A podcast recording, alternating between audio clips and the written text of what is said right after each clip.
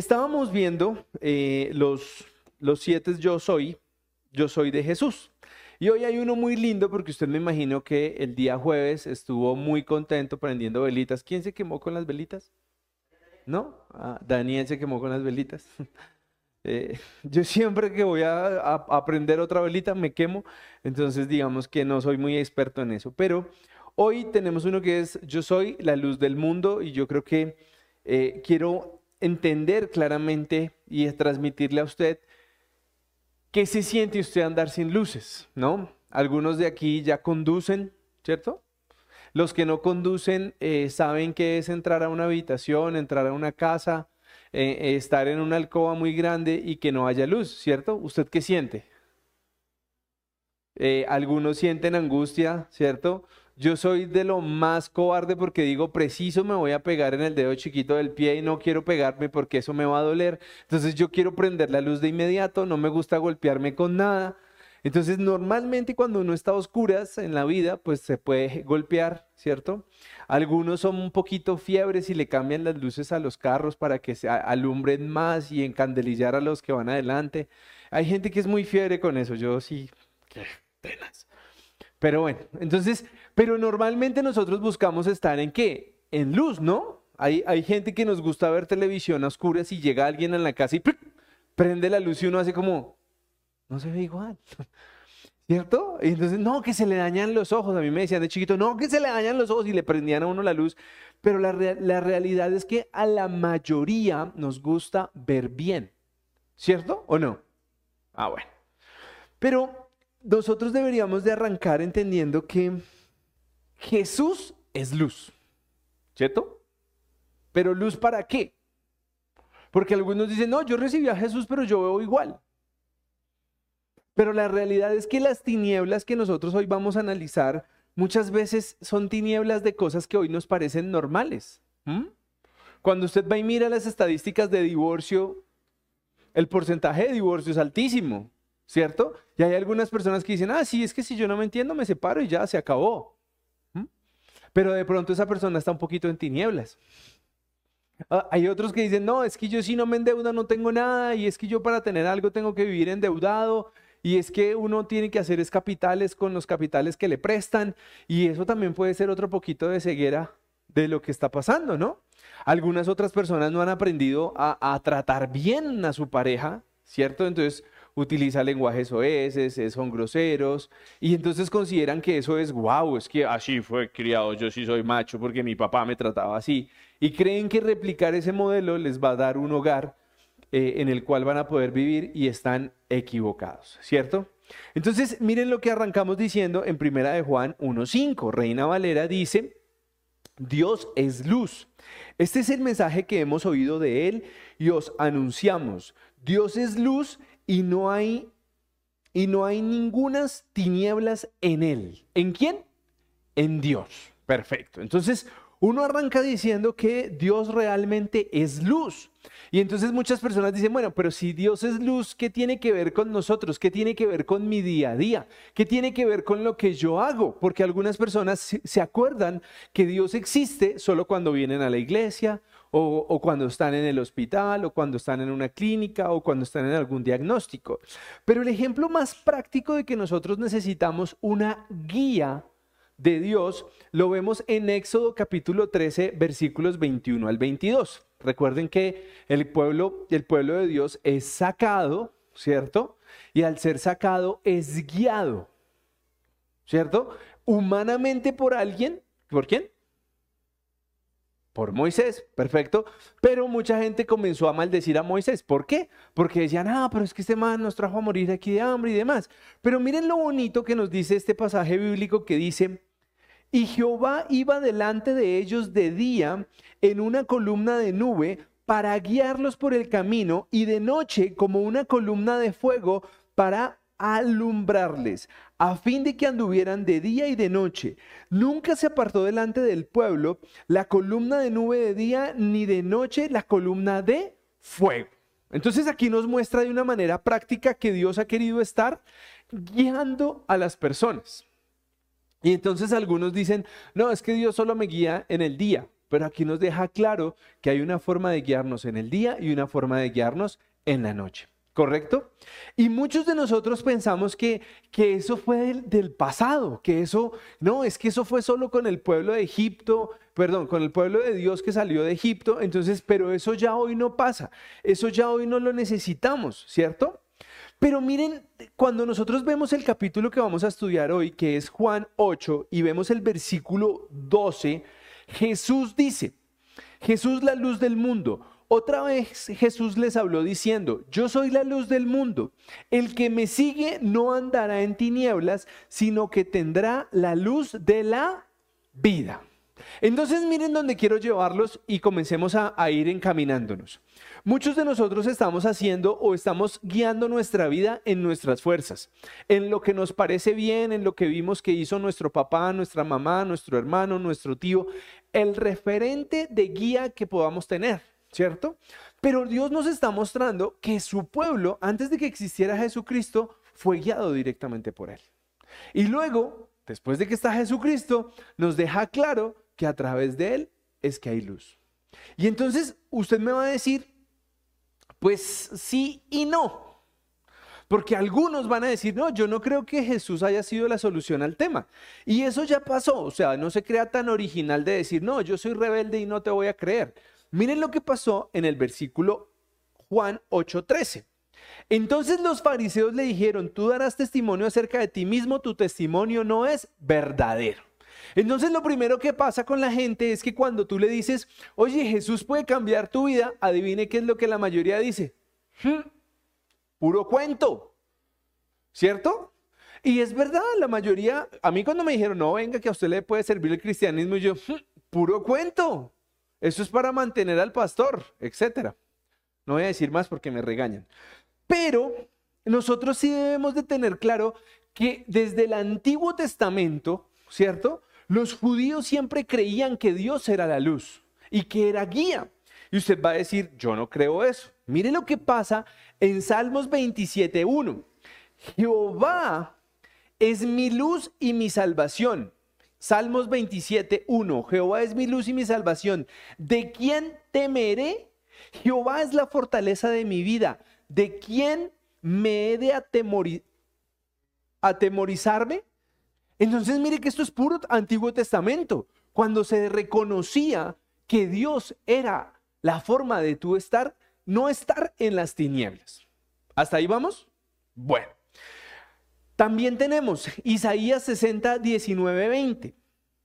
El, el sol nunca más te servirá de luz para el día, ni el resplandor de la luna te alumbrará, sino que Jehová será por luz perpetua y el Dios tuyo para tu gloria.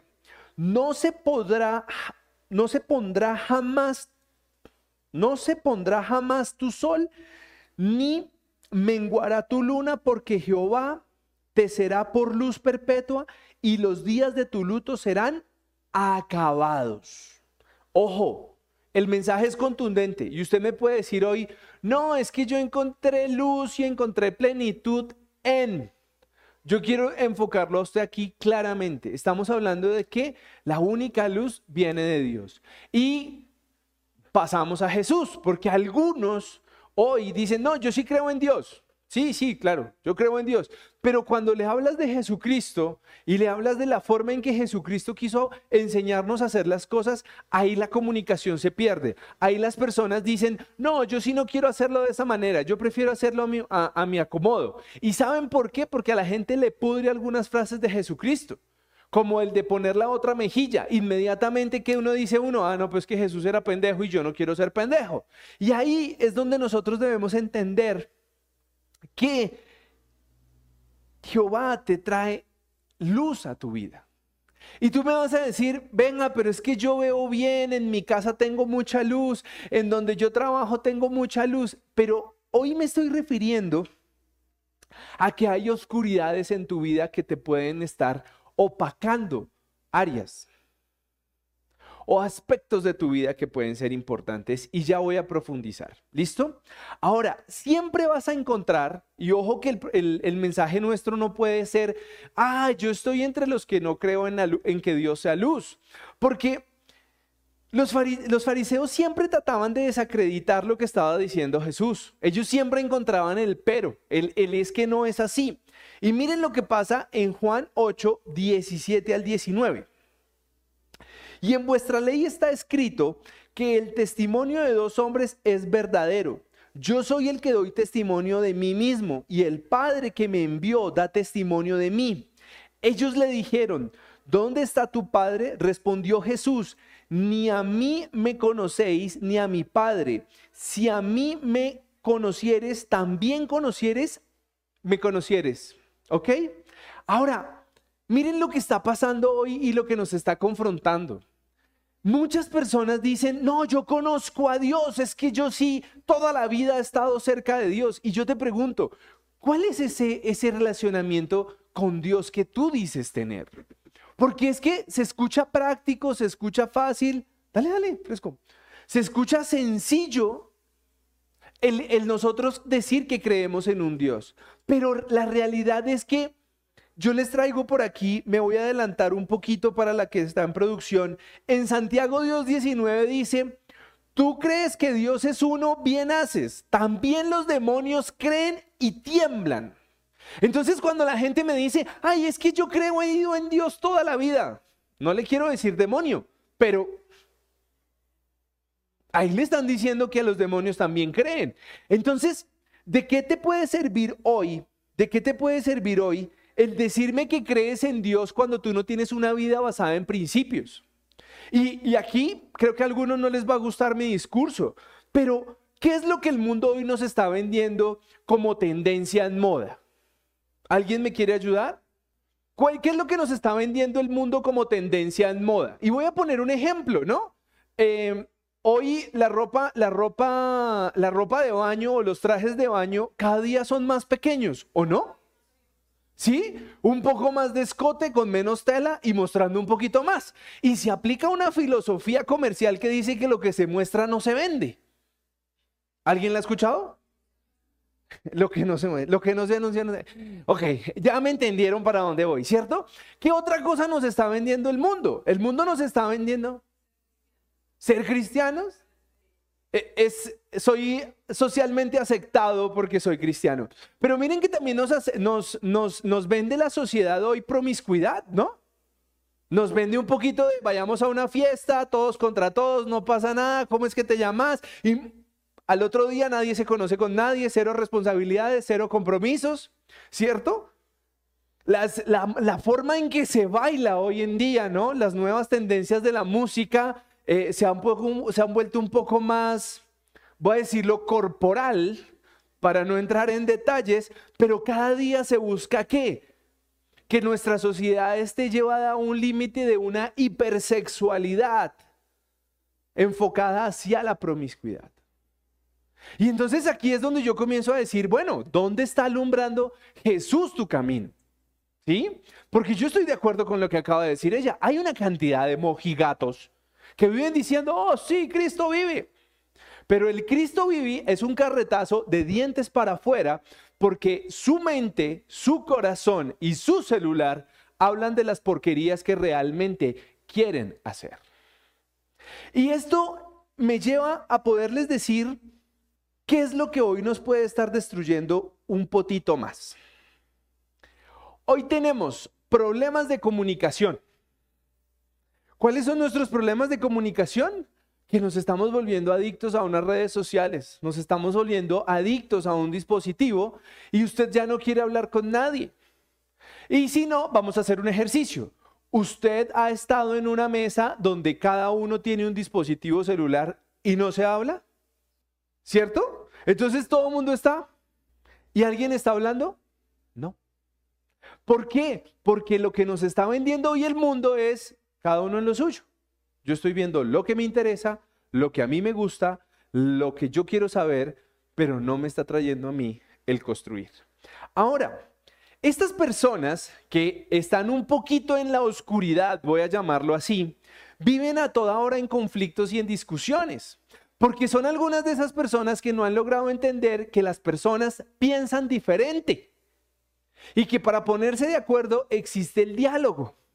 Pero yo veo que muchos que andan en oscuridad creen que haciendo mala cara, creen que echando pullas y creen que haciendo sonar las puertas, platos, vasos o cucharas, esa es la forma de entablar comunicaciones y comunicaciones que restauran hogares. Y entonces uno escucha cuando las puertas suenan, los platos caen y el tono no funciona. Espero que eso solo sean ejemplos de otra iglesia, que aquí no pase. También existen los problemas financieros, estos lindos Gargamel que viven en oscuridad. Actualmente, como tengo tantos problemas, como nadie me entiende, como usted no sabe lo que yo estoy viviendo, usted no sabe los problemas económicos que yo tengo, entonces se vuelven esos ermitaños que nadie quiere que se meta en su vida, quieren que ellos hacer lo que se les dé la gana y lo único que están esperando es saber quién les soluciona sus problemas económicos. Si usted conoce a alguno, por favor, no lo voltee a mirar. Es un pacto.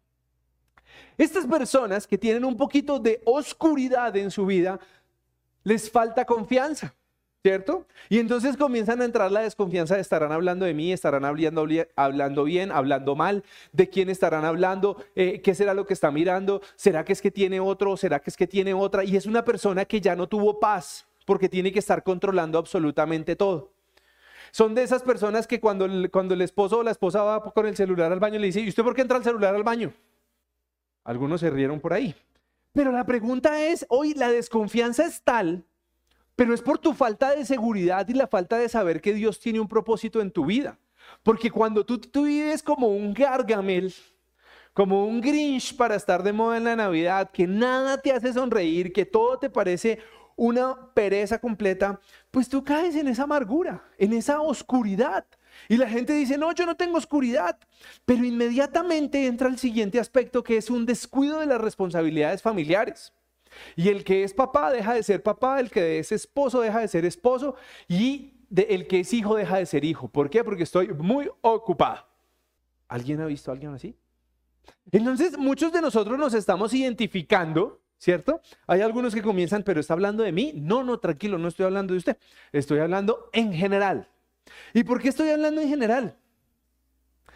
Porque es la forma en que nosotros podemos ver que estamos, algún área de nuestra vida está en oscuridad. ¿Qué tipo de oscuridad? En la que necesita que Jesús reine en su vida. Y entonces usted dice, no, es que yo sí soy buenísimo para trabajar y yo trabajo 23 horas al día, yo no duermo. ¿Lo aplaudo? ¿Y el tiempo con su familia, con sus hijos? No hay. No, es que yo sí tengo mis finanzas en orden, pero en mi casa no saben qué es que yo prepare un arroz con huevo. Entonces, ¿será que ese es el equilibrio perfecto que tú necesitas? Ahora, ¿qué sucede con estas personas que normalmente tienen un raye de oscuridad en su vida por la falta de Jesucristo? Comienzan a aislarse socialmente. Y son esas personas que ya no quieren hablar con nadie, que ya no comparten con nadie, que no se los aguanta nadie, que quieren estar solo en las redes sociales, que quieren estar solos y que no entienden que Dios tiene un propósito claro con ellos. Y entonces, si me permiten hasta ahí, algunos ya tienen ganas de tirarme tomates, pero la realidad es que muchos de nosotros podemos tener áreas oscuras en nuestra vida. ¿Cierto? Entonces eso significa que pese a que conocemos a Jesucristo, pues tenemos algunas cosas, algunas áreas de nuestra vida donde las cosas no están fluyendo muy bien. ¿O no? ¿Sí? ¿Me aceptan eso? Pues como para que construyamos, ¿no? Porque es que venirles a hablar de otra iglesia no, no valdría la pena. Pero, ¿a dónde debemos ir nosotros? Nosotros debemos de partir de Efesios 4, 17, 18. ¿Y qué nos dice aquí? Esto pues digo y requiero en el Señor que ya no andéis como los otros gentiles que andan en la vanidad en la vanidad de su mente, teniendo el entendimiento entenebrecido, ajenos de la vida de Dios, por la ignorancia en que ellos, eh, por la ignorancia que en ellos hay, por la dureza de su corazón. Y entonces usted va a decir, ¿me está diciendo que yo soy un duro de corazón? Sí. Porque muchas veces nosotros podemos tener la, la forma de solucionar los problemas. Y voy a ponerle un ejemplo práctico. Em, mis hijos, ¿sí? Eh, son un poco consentidos, ¿no? Entonces uno debería ser un papá fuerte, recio, que los corrige, que los enseña, que los saca adelante. Pero yo todavía los apapacho, los abrazo, les hago cosquillas y voy y les doy un beso cuando están en su cama. Y algunos dirán, uy, pero los va a entecar. ¿Sabe una cosa? A mí me faltaron esos besos antes de ir a dormir. Y hoy no quiero que mis hijos crezcan con un genio como el mío. Y eso cambia la posición. Cuando muchos pensamos en cómo bendecir a otros, es delicioso saber que podemos bendecir a otros, pero yo te quiero hacer una pregunta. ¿Hasta qué punto tú estás dispuesto a bendecir a alguien que no es alguien de tu familia? ¿Hasta qué punto tú estás dispuesto por ir a orar por alguien? ¿Qué pasa si yo te digo que ahorita hay una familia que está en una unidad de cuidados intensivos y que necesita una oración por ellos? ¿Quién va a ir? Ay, no, pero es que hoy es sábado. No, es que es diciembre. Es que es velitas. ¿Sí? ¿Y en 15 días qué va a ser? No, Navidad. ¿Ustedes saben qué es tener un alguien hospitalizado en Navidad? Eso es difícil. Y cuando las visitas son de 10 minutos en la mañana y de 10 minutos en la tarde, a usted las, las épocas de Navidad le parecen eternas. Ahí les paso el dato. Entonces, ¿a dónde quiero llevarlos con esto? Miren, yo podría decirles de manera muy práctica y muy contundente que usted necesita cambiar y que usted está equivocado. Eso es lo, eso es lo mínimo que puedo decirle, pero lo que tengo que llevarlo a entender es que es la falta de Jesús en su vida. Y la falta de Jesús en su vida, muchos dicen, no, pero es que yo tengo todo lo que quiero. Muchos tenemos el entendimiento entenebrecido. Porque hoy todavía nos preguntamos, ¿por qué mi relación de pareja no funciona? ¿Por qué mi economía no sirve? ¿Por qué todo el mundo habla mal de mí? ¿Por qué le caigo mal a todo el mundo? Y esas personas siguen pensando que el responsable de lo que les pasa está afuera. No, es que mis jefes, mis jefes, a todos mis jefes eh, les caigo mal. Es que he tenido mala suerte. Es que todas las parejas que yo he tenido no me entienden, no me, no me logran entender ni conocer como yo soy. ¿De verdad? Hay un problema grave en nosotros y es que muchas veces nosotros no logramos querer avanzar. Nosotros nos fascina quedarnos en la oscuridad. Y le voy a decir cuál es el foco de la oscuridad que hoy quiero reflejarle. Muchas personas cuando saben el comportamiento de Jesús prefieren omitirlo. Muchos cuando escuchamos que Jesús dice ponga la otra mejilla, ¿qué hacemos?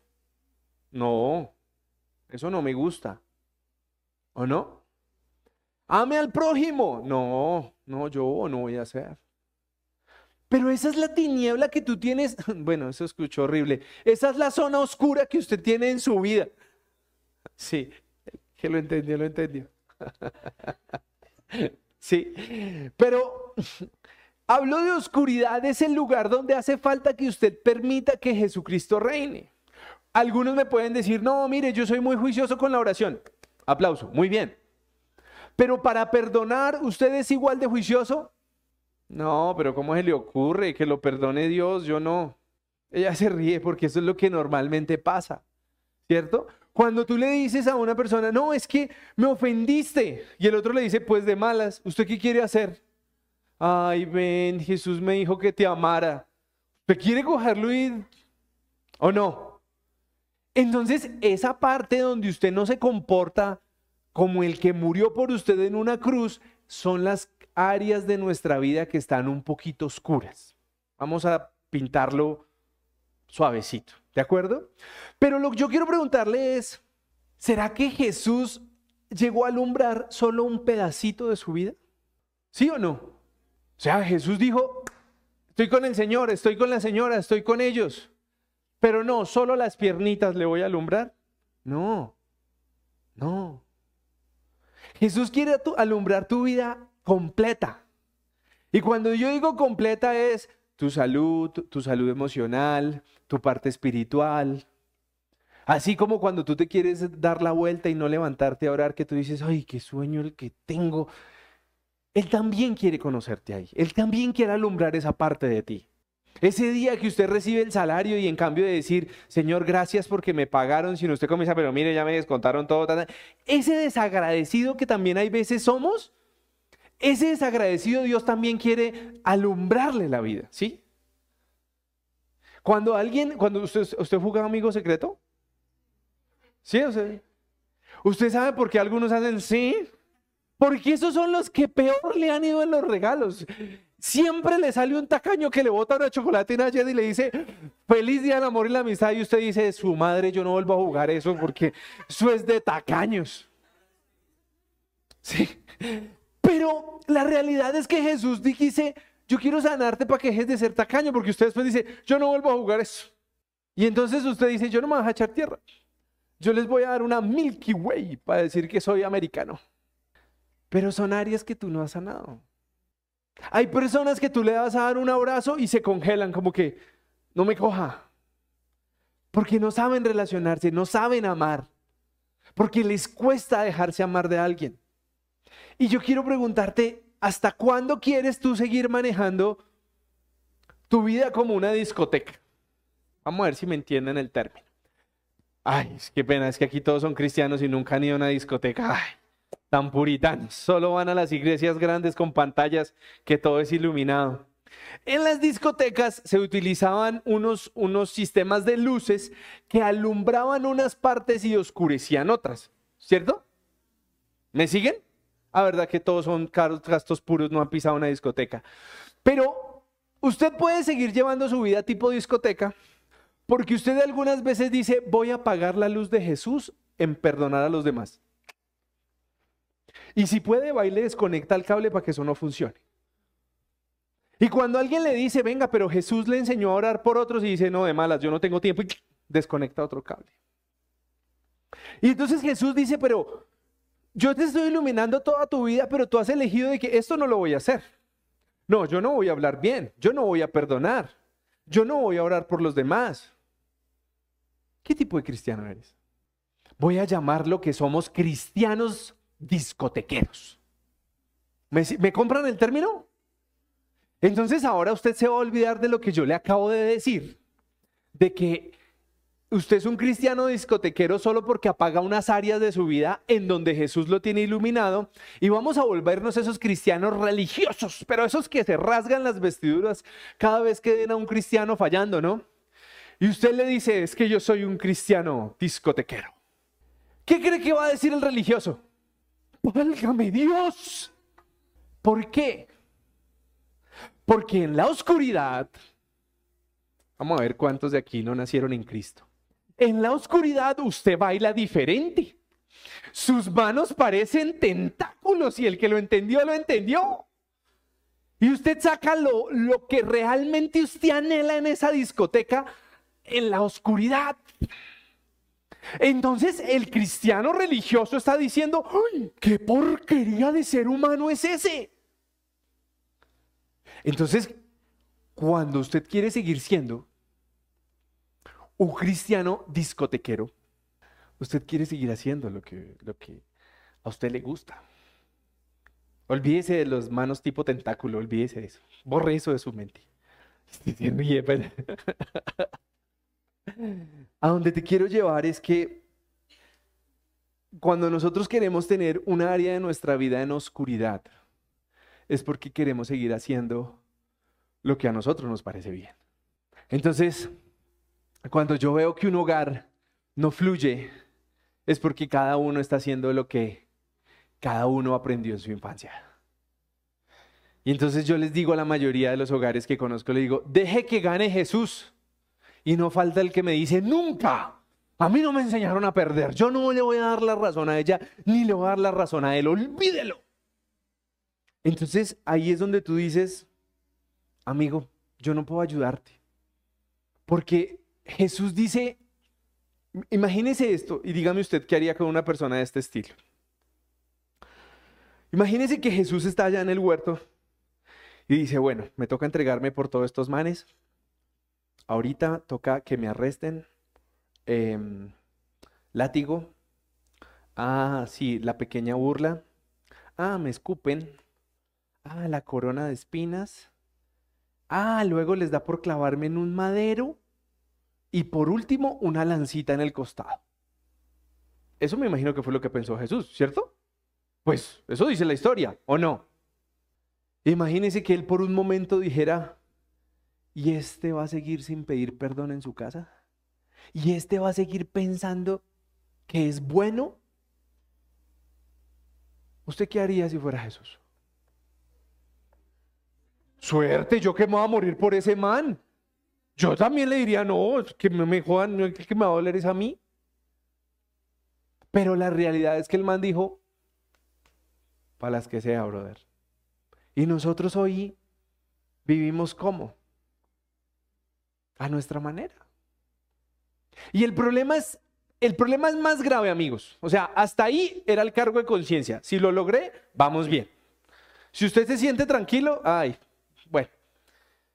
Pero cuando nosotros entramos a Juan 10, aquí es donde esto se pone sabroso. Porque muchos se han vuelto así de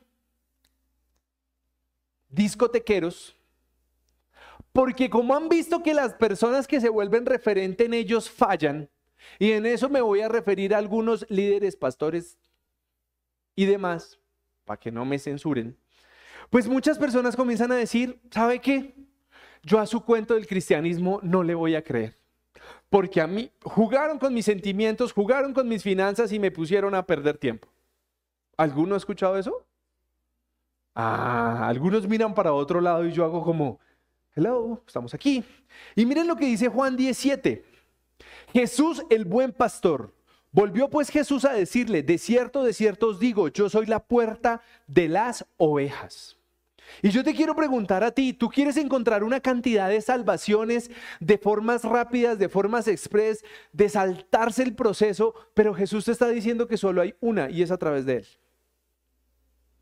Ay, no, es que yo me hago un curso en Harvard y, mejoro mis habilidades blandas y yo con eso ya soy mejor persona. Vaya, haga el curso en Harvard. Vaya. Y allá le van a decir que escuche y que entienda la personalidad de la persona con la que está hablando.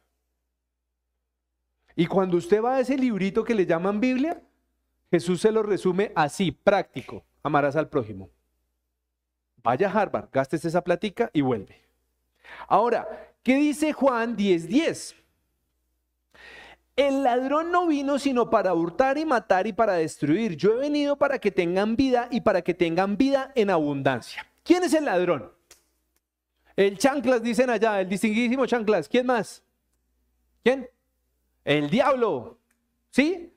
Entonces, hay un ladrón que vino, sino que no nos el ladrón no viene sino para hurtar, matar y destruir. ¿Usted siente que alguna, o alguna área de su vida perfecta, ojo con las áreas de la discoteca oscura, está destruida, muerta o hurtada? ¿Sí? Entonces mire quién fue. El ladrón. Pero ¿qué le está diciendo Jesús? No yo. Jesús, yo he venido para que tengan vida y para que la tengan en abundancia. ¿Dónde está su escasez? ¿Billete? ¿Amor? Salud. Aquí le están diciendo. Pero ¿a quién necesita usted? ¿Al pastor de los pastores? No, a Jesús, compadre. Y muchos dicen, no, es que yo sí amo a Dios. Que sí, hombre, que hasta los demonios tiemblan. Pero usted necesita a Jesús en su vida. ¿Y cuál es la forma práctica? ¿Qué sucede? ¿Qué sucede cuando un pastor se le pierde una oveja? ¿Déjalas qué? Pero ¿sabe una cosa? Eh, nosotros somos esa oveja creída. Padre que sí. Jesús está detrás suyo. Venga, mi hijo. venga, hombre, que lo necesito allí en el rebaño. Y usted, Hoy no. Ven que ese odio te va a destruir. No, yo soy así y así me muero. Entonces, ¿usted qué haría con esa oveja que fuera de terca? No voy a decir más. Es creída. ¿Usted qué hace con esa oveja? Aquí están diciendo, hágale pavo. ¿Sí? Pero me encanta lo que dicen aquí. Hay veces que toca cogerlo al hombro a las malas y camine. Y entonces usted pregunta, ay, qué pereza esta vida cristiana, uno de prueba en prueba, de dificultad en dificultad. Y va en los hombros de Jesús. ¿Usted sabe cómo se ve una oveja que hace escándalo cuando va en los hombros de Jesús? Lo dijo ella. Amplifíquenla. Ridículo. El problema es que tú estás siendo amado, que Jesús ya dijo, venga, parcero, métaste a este combo, yo quiero que tu vida cambie, yo quiero que tu timba tenga, tu vida tenga vida en abundancia. Y tú, no, yo sí, no. ¿Eso de perdonar a los demás? No. ¿De qué te sirve? Y pongámoslo, pongámoslo en el ejemplo que tú quieras. En el ejemplo que tú quieras. No, es que yo sí amo al prójimo. Bueno, está bien, usted ama al prójimo. Yo amo hasta la suegra, a mi manera, pero la amamos.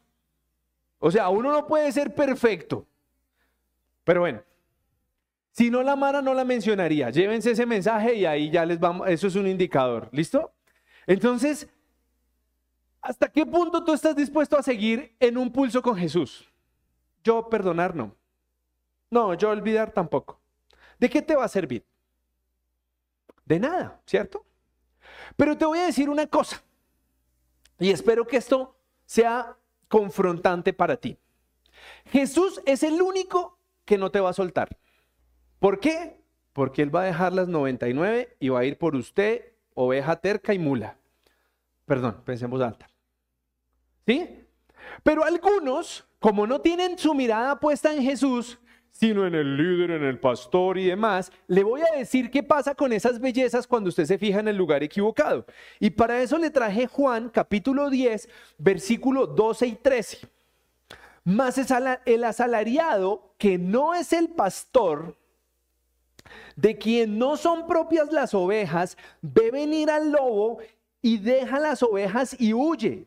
Y el lobo arrebata las ovejas y las dispersa. Así que el asalariado huye porque es asalariado y no le importan las ovejas. Disculpe, ¿quiere que le traduzca qué significa asalariado? Yo lo haría con gusto. Todo pastor, líder, em, líder, pastor, apóstol, diácono, gran obispo que vive de esta vaina es un asalariado. ¿Por qué? Porque recibe billete, amigo. ¿Y él qué va a hacer cuando usted esté en problemas? Acuérdese de mí. Ay, no lo digo yo. ¿Saben por qué esto no me pone triste? Porque yo no soy asalariado de esta vaina. Gloria a Dios. Pero yo sí conozco algunos que cuando te ven en problema, amigo, y tu fe está puesta en esos asalariados. No voy a decir más, usted ya entendió el término asalariado. Entonces ahora quiero preguntarle, amigo, ¿usted quién quiere que realmente esté con usted? ¿Jesús o el asalariado? Jesús. Jesús vino por usted, ¿sí? Pero ¿qué vamos a hacer si usted es la oveja creída que no le quiere poner cuidado a Jesús? Usted dice, ahí viene Jesús, yo me escondo a que me busque. Yo sí quiero que me muestre su amor. ¿De verdad? ¿Hasta qué punto? Me voy a saltar otros versículos ahí. Algunos dicen, John, yo he sido tan mala persona, me he comportado tan mal que yo estoy casi seguro que Jesús no va a venir por mí. Yo creo que Dios no me ama lo suficiente como para venir por mí. Y ahí les traje Ezequiel 34:11. Porque así ha dicho Jehová el Señor. He aquí, yo mismo iré a buscar mis ovejas y las reconoceré. Entonces yo quiero preguntarte, hoy tú puedes estar en una pelea con Dios porque dices es que Dios no me ama, es que Dios no me quiere, es que de pronto esto que me está pasando yo no me lo merezco porque yo soy la oveja perfecta, yo sí me hago las uñas y me peino donde es. Pero amigo, usted se está volviendo una oveja egocéntrica una oveja que no se la aguanta nadie. Una oveja creída. ¿Y sabe una cosa? Usted está cayendo en lo que yo le acabo de decir que son los problemas de altivez que nosotros tenemos. Hay personas que no se quieren dejar amar. Hay personas que tienen problemas y no quieren hablar con nadie. Creen que los van a solucionar todos.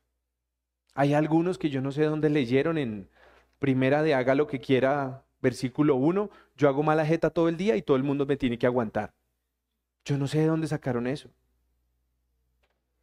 Y creen que el, lograr hacer mala cara a los demás tiene que ser un sinónimo de miedo.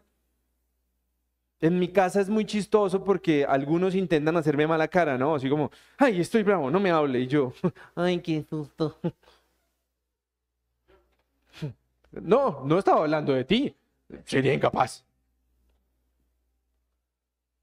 Pero donde yo quiero llevarte es, viejo, no olvides que tú tienes un buen pastor y un buen pastor que dio la vida por ti.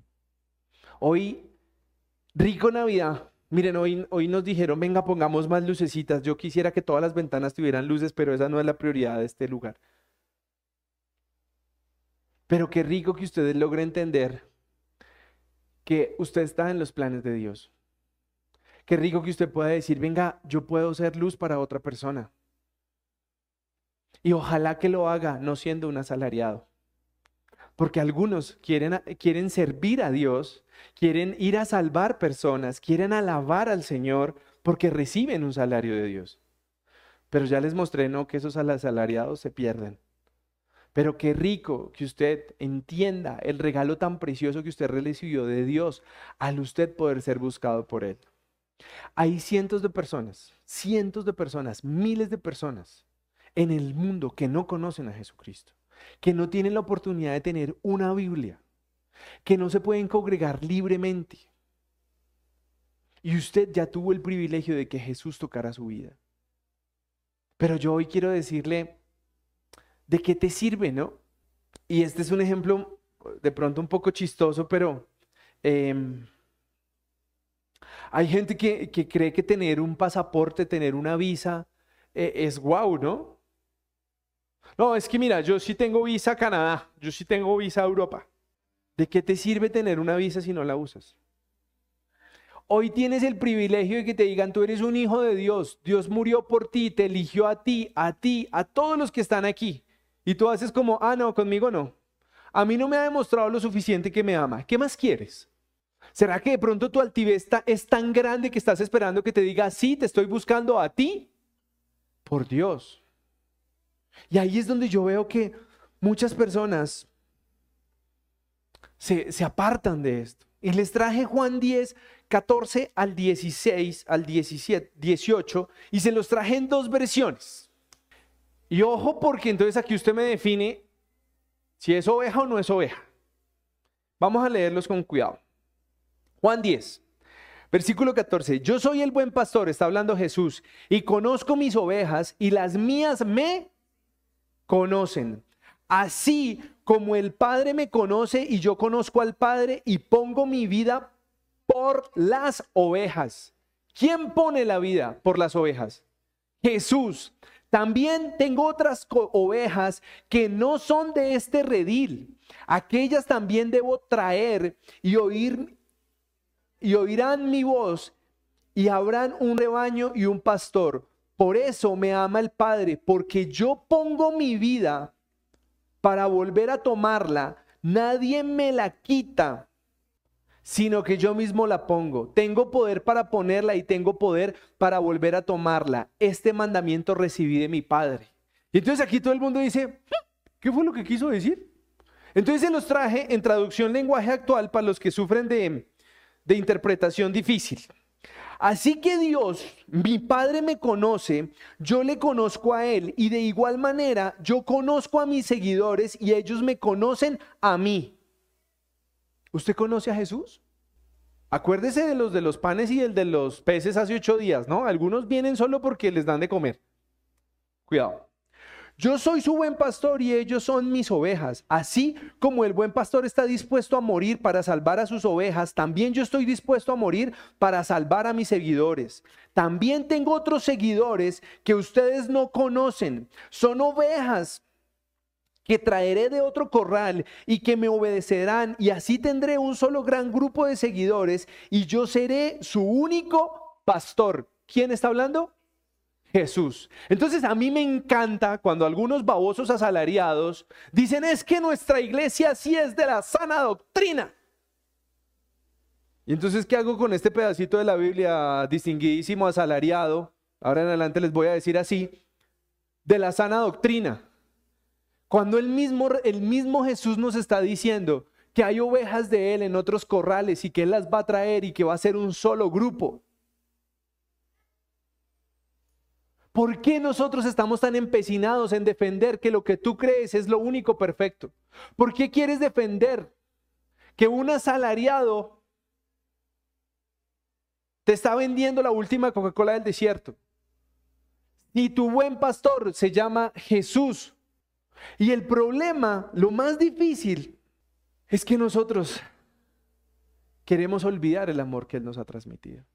Los seres humanos somos tan desagradecidos, tan desagradecidos, que a algunos les duele compartir tiempo con sus padres, sus padres, y todavía no entienden el regalo que les dio Dios. ¿Por qué será? Y con esto me voy. Pero miren lo que pasa cuando nos quedamos en la posición de no creer. Cuando no, yo sí soy incrédulo, a mí Dios me tiene que mostrar que me ama. En el versículo 19 de Juan 10 dice, volvió a haber disensión entre los judíos por estas palabras. Muchos de ellos decían, demonio tiene y está fuera de sí. ¿Por qué le oís? ¿Cuántas personas usted tiene cerca suyo que le dicen usted por qué escucha de Jesús? ¿Por qué, ¿Por qué cree que Jesús es la salvación? Y esa gente no te está haciendo un bien. Decían otros, esas palabras no son de endemoniado, pues acaso el demonio abrir los ojos de los ciegos. Hay tantas personas que hoy están en tu vida que no quieren acercarte a Cristo. Hay muchas personas que detestan que tú estés hoy aquí sentado, escuchando la palabra de Dios. Hay mucha gente que detesta que tú escuches una prédica entre semanas. Hay mucha gente que detesta que tú asistas a un grupo y que quieras congregarte con unos hermanos, aprender de la palabra. Y yo te quiero decir, no seas bobito, con todo el respeto. Pero Dios te está amando y está diciendo, tú eres de los míos. Pero tú quieres seguir llevando tu vida y tú quieres tener las riendas como si tuvieras el control total. Algunos dicen, este es mi negocio. Yo lo he construido desde cero. Yo me río de esas palabras. Si a Jesús se le place, tu negocio se acaba en 24 horas. Y ni te das cuenta del por qué ni cómo. Y hay personas que ni siquiera saben cómo van a hacer para que estar el año entrante, no saben cómo se van a mantener y Dios está dispuesto a darle una nueva oportunidad de negocio. Una nueva idea, un nuevo producto, una nueva comercialización, una nueva representación. Pero con esa humildad que uno necesita para referirse a Dios. Y yo les digo, para mí fue muy difícil aceptar a Dios como mi, como mi proveedor aceptar que Jesús podía guiar mi vida. Yo quería hacer lo que a mí se me daba la gana. Y si me descuido, me gustaría seguirlo haciendo. Pero quiero ser un hombre bajo autoridad. Quiero ser un hombre que pueda llegar a su edad adulta y decir, mis hijos son hombres de bien, tengo la misma esposa de mi juventud. Pero muchos de aquí están queriendo hacer lo que les parezca, tratar a la gente como quieran, meterse en los negocios que le aparezcan. Y yo te pregunto, ¿qué pasa si cada decisión que tú tienes que tomar tiene que ser avalada por Dios? ¿En dónde queda la decisión? Hay decisiones que tú ni siquiera las consultas con Dios. Hay decisiones que las haces en emociones. Hay negocios que crees que, uy, sí, se me apareció, uy, golazo, ya los y luego estás sufriendo, llorando. Tenemos las prioridades tan invertidas en este mundo. Hoy una botella de licor en un sitio reconocido vale más que lo que vale el salario mínimo de una familia en este país. Y yo pregunto, eh, hay algo que tiene que estar mal. Una botella de licor vale lo mismo que 30 días de salario de una familia. ¿Será que eso está bien? Entonces yo te pregunto, ¿dónde están tus prioridades? Y lo que quiero confrontarte más es, tú estás esperando que el trabajo lo hagan los asalariados. Y espero que todos hayan entendido el concepto asalariado.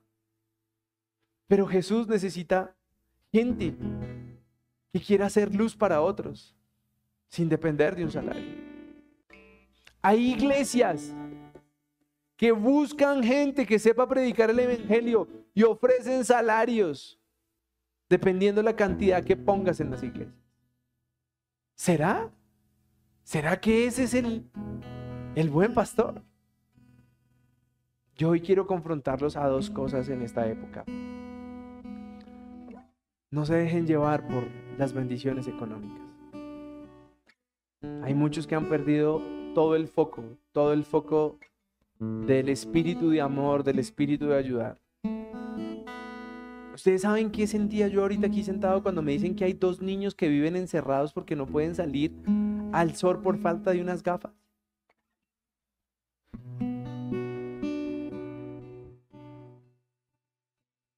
Les voy a ser muy honesto.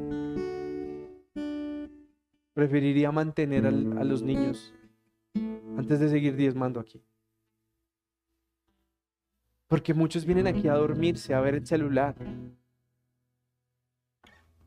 y no están haciendo ninguna buena obra por Jesús. Y con lo que yo diezmo aquí, puedo mantener a esos dos niños. Estoy seguro de eso. Y ahí es donde yo quiero decirle a usted, ¿qué tan bueno te crees?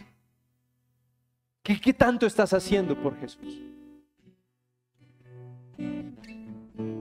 ¿De qué nos sirve estar diciendo, hoy sí soy cristiano? Y la gente de tu casa aguanta hambre. La gente de tu casa no tiene quien ore por ellos. ¿De qué te sirve? ¿De qué te sirve decir yo soy cristiano cuando tu celular habla porquerías de ti? ¿De qué te sirve cuando tienes amistades con las que murmuras, con las que te quejas? ¿De qué te sirve? ¿No te da vergüenza que Jesús haya muerto por ti en una cruz y hoy te creas bueno? Ustedes saben que yo no hago esto por dinero. Lo hago por gratitud. Y si alguno cree que el cristianismo es asistir a un lugar y recibir palabra, mire, bájese de esa nube. Pero bájese ya. Y no se condene en el infierno por estar adorando humanos, por estar agradando personas. Dos niños que no pueden salir a jugar al, parque, al patio, a, la, a donde sea porque les hace falta unas gafas? No puede ser, no puede pasar, no puede pasar. Y quiero que usted nos dé a conocer las familias que están en ese punto de necesidad. No me venga a decir, ay, es que me quedé sin empleo cuando usted es un vago que no cumple un horario, que llega tarde, que hace las cosas mal. No le voy a ayudar, por si las moscas. Esos niños nacieron con una enfermedad. Y no tienen a sus padres por si las moscas, ¿no? Porque ahorita dicen, ay, debe ser quien, quien pecó. ¿Ellos o sus padres? Perdón, es que de pronto en la audiencia hay un par de religiosos que se saben la Biblia, entonces. Perdónenme que me emocione, pero de verdad que mi mensaje es hoy, deja de creerte la última Coca-Cola del desierto, porque no lo eres ay, es que yo soy muy bueno y toda la vida está en contra mía. No, usted no tiene sino que agradecerle a Jesucristo que le dio la oportunidad de conocerlo a él. El resto estaríamos en las tinieblas completas, completas. Y quiero que se ponga de pie para que terminemos este servicio en una oración real, práctica. Y que usted pueda decirle a Jesús, perdóname por ser tan envidioso, perdóname por ser tan egocéntrico por pensar solo en mí, por pensar solo que yo soy el único que necesito. Todos los que estamos aquí, estoy seguro que hoy ya hemos comido algo. Pero hay gente en la calle, la gente que está aguantando hambre, que no, no ha probado un bocado. Y ahí es donde yo los invito a que tú no esperes a que yo salga a dar tamales, dalos tú. No esperes a que yo salga a dar regalos, dalos tú. Cierren sus ojos, por favor. Padre precioso, toda la gloria y toda la honra es para ti, Señor. Que sea tu Espíritu Santo cada día confrontándonos más, haciéndonos ver, Señor, lo desagradecidos que somos, lo alejados de un corazón grato, de un corazón humilde, que realmente reconoce que tú moriste en una cruz, Señor. Hoy no nos permitas ser indolentes hacia nuestros hermanos en la fe que están en dolor, que están en angustia, que están en miseria, Señor. Permite que, que seamos cada día más prósperos para bendecir a más hermanos, Señor. No dejes que vivamos pensando en que nos va a faltar, en que no tenemos, en que solo es Eres tú el que nuestro proveedor, eres tú quien nos lleva de bendición en bendición, Señor. Yo te clamo para que todos los que estamos aquí dejemos de ser esos cristianos con áreas oscuras que queremos seguir tapando, que queremos seguir manteniendo en lo oculto. Te pido, Señor, que podamos ser cristianos de corazón porque tú habites en nuestro ser, que tú habites en nuestra mente, que tu Espíritu Santo se entrone en nosotros y que cada palabra, cada gesto, cada acto que hagamos, Señor, sea hecho por Él, sea guiado por Él.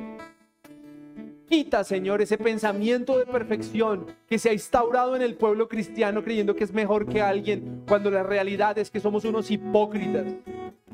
Somos unos falsos que nos queremos mostrar buenos, pero tenemos corazones sucios, feos, cochinos, tacaños. Yo, yo te clamo, Padre Precioso, para que tú bendigas con luz en la vida de cada uno de los que estamos aquí, de cada uno de los que nos escucha, Señor. Trae luz. Y que nosotros podamos ser confrontados en cada área de nuestra vida en la que queremos seguir manteniendo la oscuridad, en donde no queremos cambiar, en donde nuestro ego, la falta de perdón, la falta de humildad, la falta de generosidad, Señor, nos están carcomiendo, nos están llevando a la destrucción. Y luego preguntamos que por qué Dios nos abandona, que por qué las bendiciones nos llegan a nuestra vida cuando nos falta el corazón y la gratitud para poder decir, Señor, gracias porque estoy vivo, gracias porque tengo salud, gracias, Señor, porque tengo alimento en mi casa, gracias porque mis hijos están con vida. Llena tu corazón de gratitud, deja el odio de lado y deja de creerte bueno, porque no hay uno solo bueno. Padre precioso, te doy gracias por este lugar. Gracias por cada persona que nos escucha.